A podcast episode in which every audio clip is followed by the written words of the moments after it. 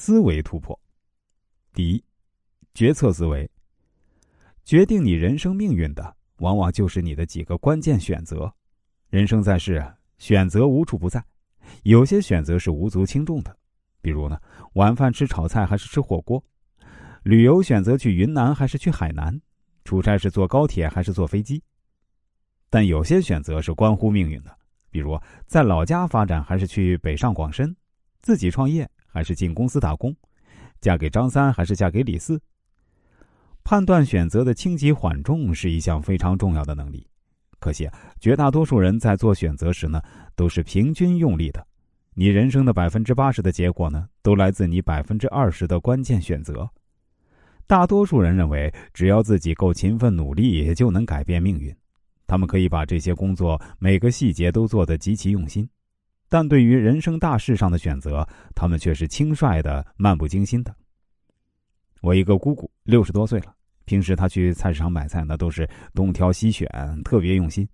结果去年别人跟她说有个借贷平台利息很高，她眼睛都没眨一下就冲了进去，把钱啊都放在了那儿等着拿利息。结果呢，借贷公司跑路了，她直接损失了大半资金啊！这是很多人的真实写照。十年前，当你决定卖了北京的房子出国留学那一刻呢，你在国外混了多高的文凭呢？已经不重要了，因为北京的房子后来涨了十倍。十年前啊，当你一时眼瞎决定嫁给一个嗜赌如命的老公时呢，你的博士学历就不重要了，因为你的后半辈子啊，必将被这个男人搅得鸡犬不宁。这个世界就是这样，搞方向厉害的人呢，永远领导着那些搞技能厉害的人。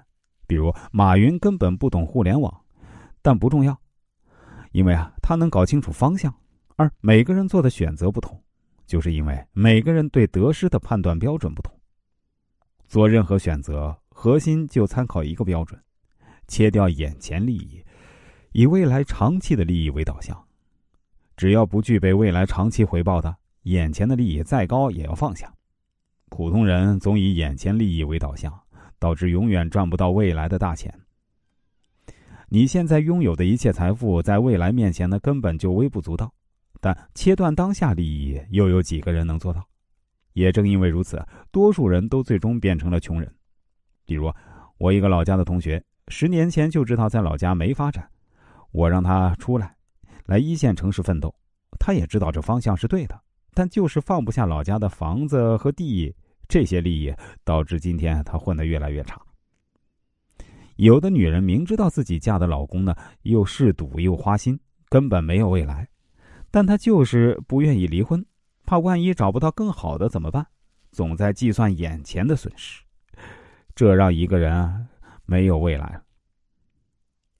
第二呢是目标思维，别把愿望当成目标，否则这就是一场幻想。什么叫愿望？我想当世界首富，我想取选美冠军，我要登月球。有理想是好事儿，但天天只活在理想里，而没有在现实中一步一步行动，这就是自欺欺人了。我们往往把愿望想得太美好，却把现实想得太简单。愿望不是目标，它只是一厢情愿。而目标一定要结合理想与现实，做出合理的、现实的、可执行的、可量化的计划。比如呢，我有一个朋友体重一百八十斤，他说三个月要减到一百二十斤，并且在公司和老板面前呢做了承诺，